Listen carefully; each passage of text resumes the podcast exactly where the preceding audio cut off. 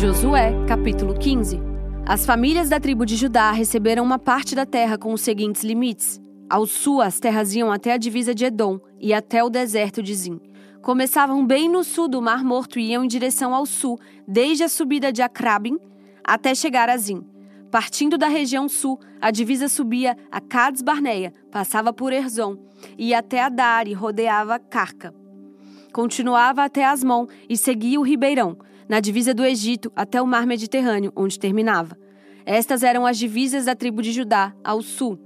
A leste, a divisa era o Mar Morto, até o ponto onde o rio Jordão desemboca. Ao norte, a divisa começava ali, seguia até Bet-Ogla e passava ao norte de Bet-Arabá. Daí subia até a pedra de Boã.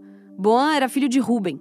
Depois, começando no Vale da Desgraça, ia até Debir e voltava para o norte na direção de Gilgal, que fica em frente da subida de Adumim no sul do vale. Em seguida, continuava até as fontes de Semes e depois até a fonte de Rogel.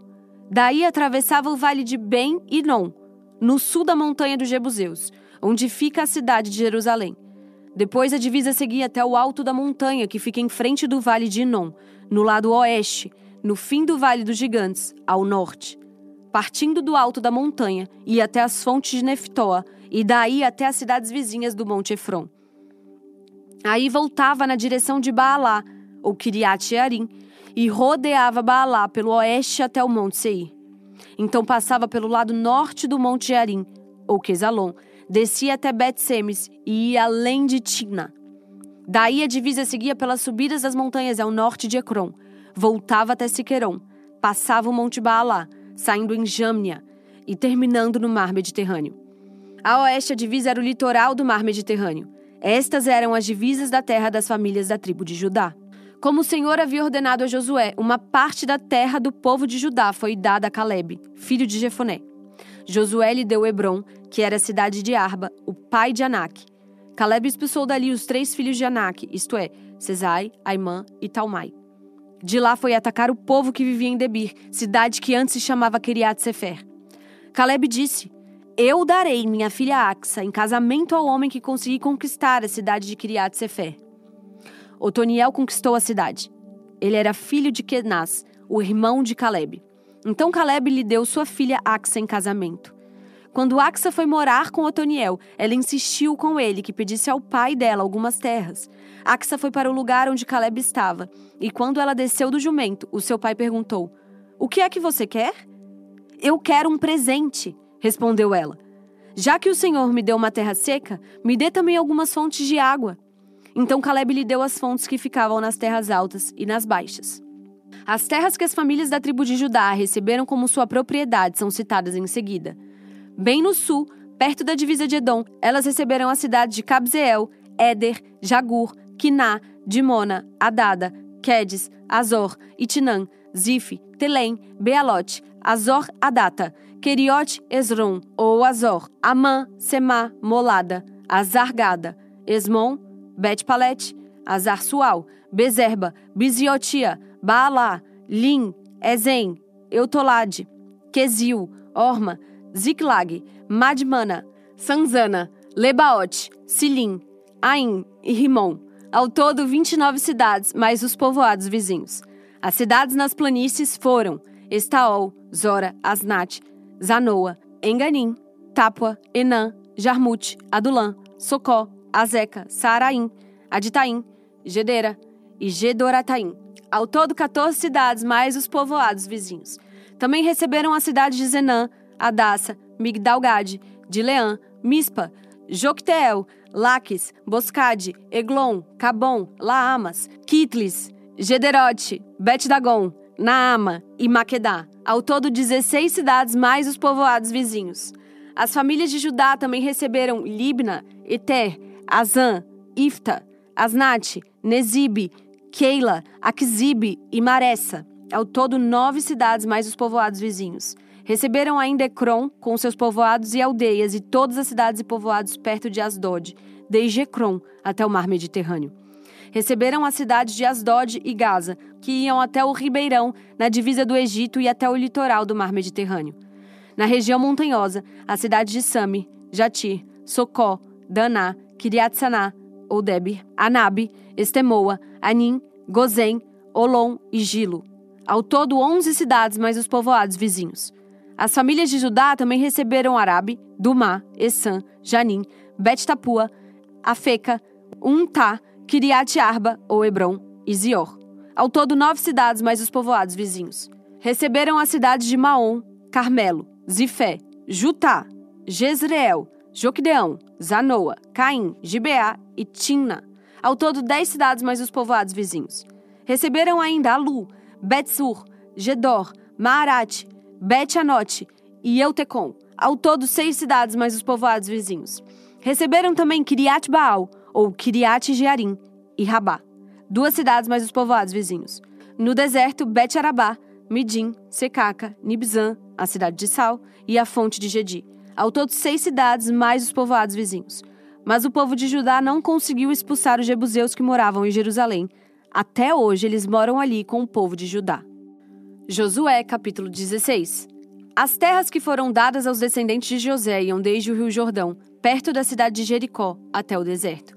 De Jericó, elas continuavam pela região montanhosa até a cidade de Betel.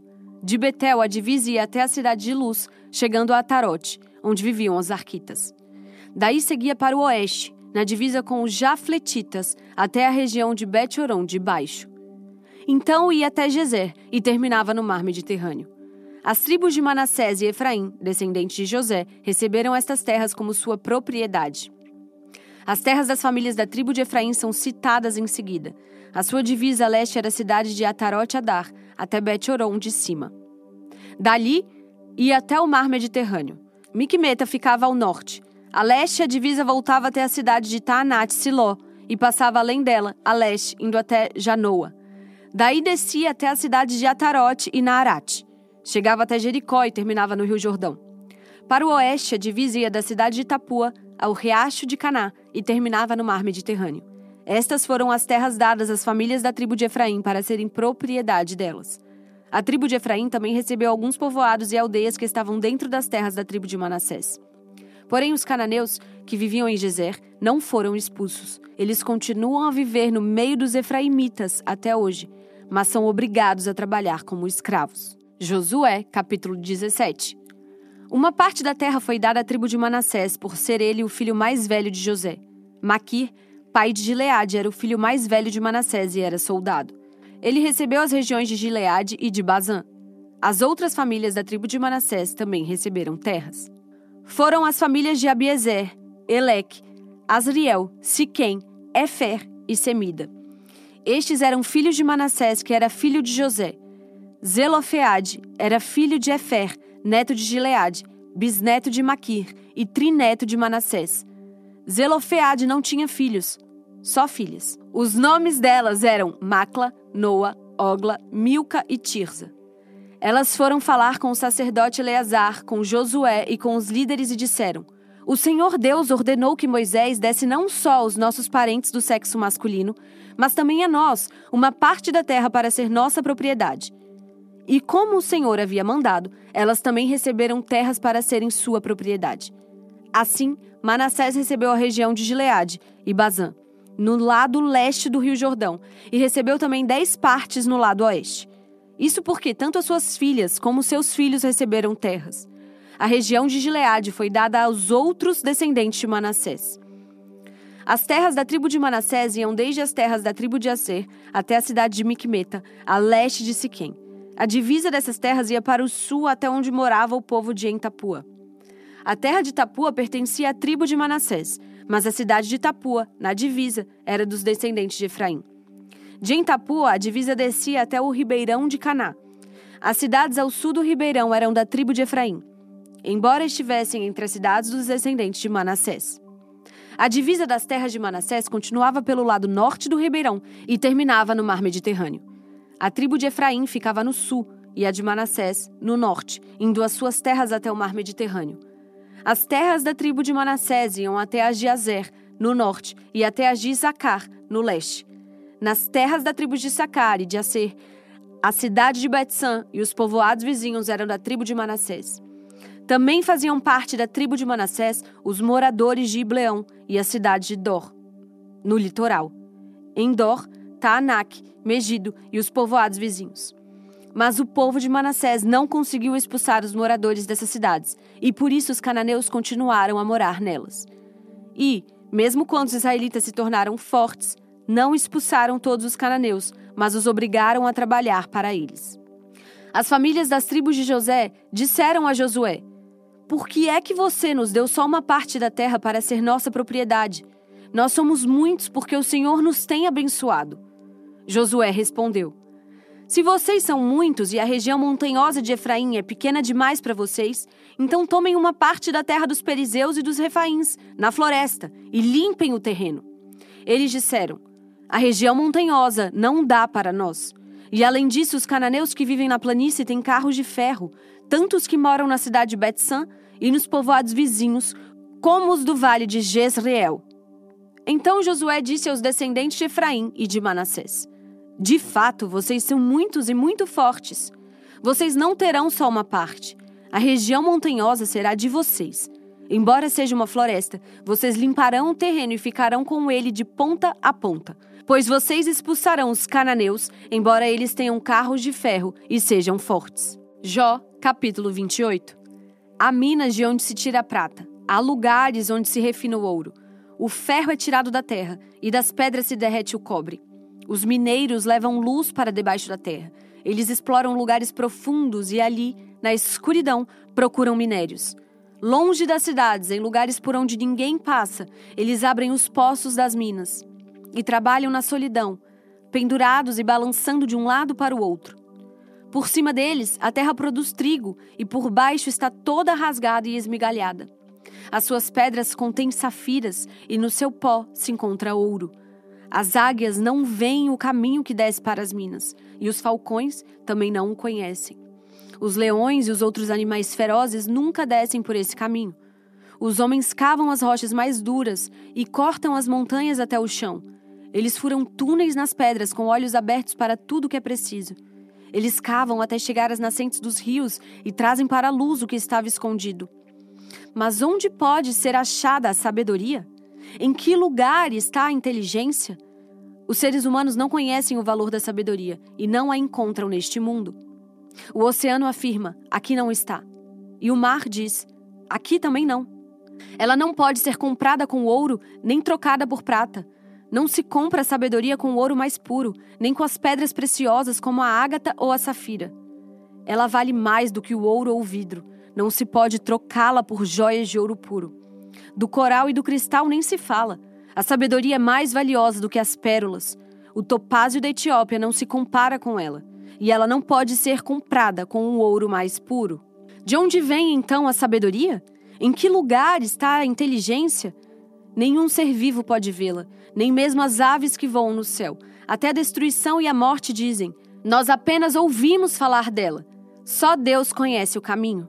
Só Ele sabe onde está a sabedoria porque a sua vista alcança os lugares mais distantes do mundo. Ele vê tudo o que acontece aqui na terra.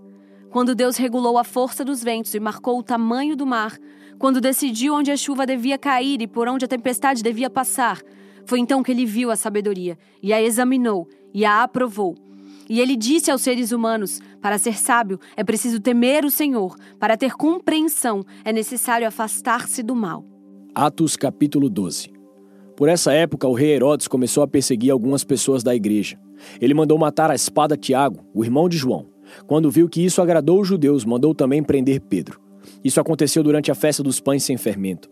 Depois que prendeu Pedro, Herodes o colocou na cadeia e pôs quatro grupos de soldados, com quatro em cada grupo, para guardá-lo. É que Herodes queria apresentá-lo ao povo depois do dia da Páscoa. E assim, Pedro estava preso e era vigiado pelos guardas. Mas a igreja continuava a orar com fervor por ele. Na noite antes do dia em que Herodes ia apresentá-lo ao povo, Pedro estava dormindo preso com duas correntes entre dois soldados, e havia guardas de vigia no portão da cadeia. De repente, apareceu um anjo do Senhor, e uma luz brilhou dentro da cela. O anjo tocou no ombro de Pedro, acordou e disse: Levante-se depressa. Então as correntes caíram nas mãos dele. Aperte o cinto e amarre as sandálias, disse o anjo. E Pedro fez o que o anjo mandou. Põe a capa e venha comigo ordenou o anjo. Pedro saiu da cadeia e foi seguindo o anjo. Porém, não sabia se de fato o anjo estava libertando. Ele pensava que aquilo era uma visão. Eles passaram pelo primeiro e pelo segundo posto da guarda e chegaram ao portão de ferro que dava para a rua. O portão se abriu sozinho e eles saíram. Andaram por uma rua e de repente o anjo foi embora. Então Pedro compreendeu o que estava acontecendo e disse: Agora sei que de fato o Senhor mandou o seu anjo e me livrou do poder de Herodes e de tudo que os judeus tinham a intenção de me fazer. Quando Pedro entendeu o que havia acontecido, foi para a casa de Maria, a mãe de João Marcos. Muitas pessoas estavam reunidas ali orando. Ele bateu na porta da frente e a empregada que se chamava Rod foi ver quem era. Quando reconheceu a voz de Pedro, ficou tão contente que, em vez de abrir a porta, voltou correndo para contar que Pedro estava lá fora. Então eles disseram: Você está maluca. Porém, ela insistiu que era verdade. Aí eles disseram: É o anjo dele. Enquanto isso, Pedro continuava batendo. Finalmente eles abriram a porta e, quando viram que era Pedro mesmo, ficaram muito assustados. Ele fez um sinal com a mão para que ficassem quietos e contou como o Senhor o tinha tirado da prisão. Contem isso a Tiago e aos outros irmãos, disse ele. Em seguida saiu dali e foi para outro lugar. Quando amanheceu, houve uma grande confusão entre os soldados, pois eles não sabiam o que tinha acontecido com Pedro. Herodes mandou que o procurassem, mas não o acharam. Então, depois de fazer perguntas aos guardas, mandou matá-los. Depois disso, Herodes saiu da região da Judéia e ficou algum tempo na cidade de Cesareia. O rei Herodes estava com muita raiva dos moradores das cidades de Tiro e Sidom. Então eles formaram um grupo e foram falar com Herodes. Primeiro conseguiram o apoio de Blasto, que era um alto funcionário do palácio. Aí pediram ao rei Herodes que fizesse as pazes com eles, pois os alimentos que a região deles recebia vinham do país do rei. Herodes marcou um dia com eles e nesse dia vestiu a sua roupa de rei. Sentou-se no trono e começou a fazer um discurso. E o povo gritava: É um Deus e não um homem que está falando.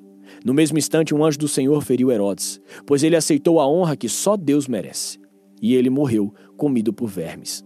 Porém, a palavra de Deus era anunciada em toda parte e ia se espalhando. Barnabé e Saulo terminaram seu trabalho e voltaram de Jerusalém, trazendo João Marcos consigo.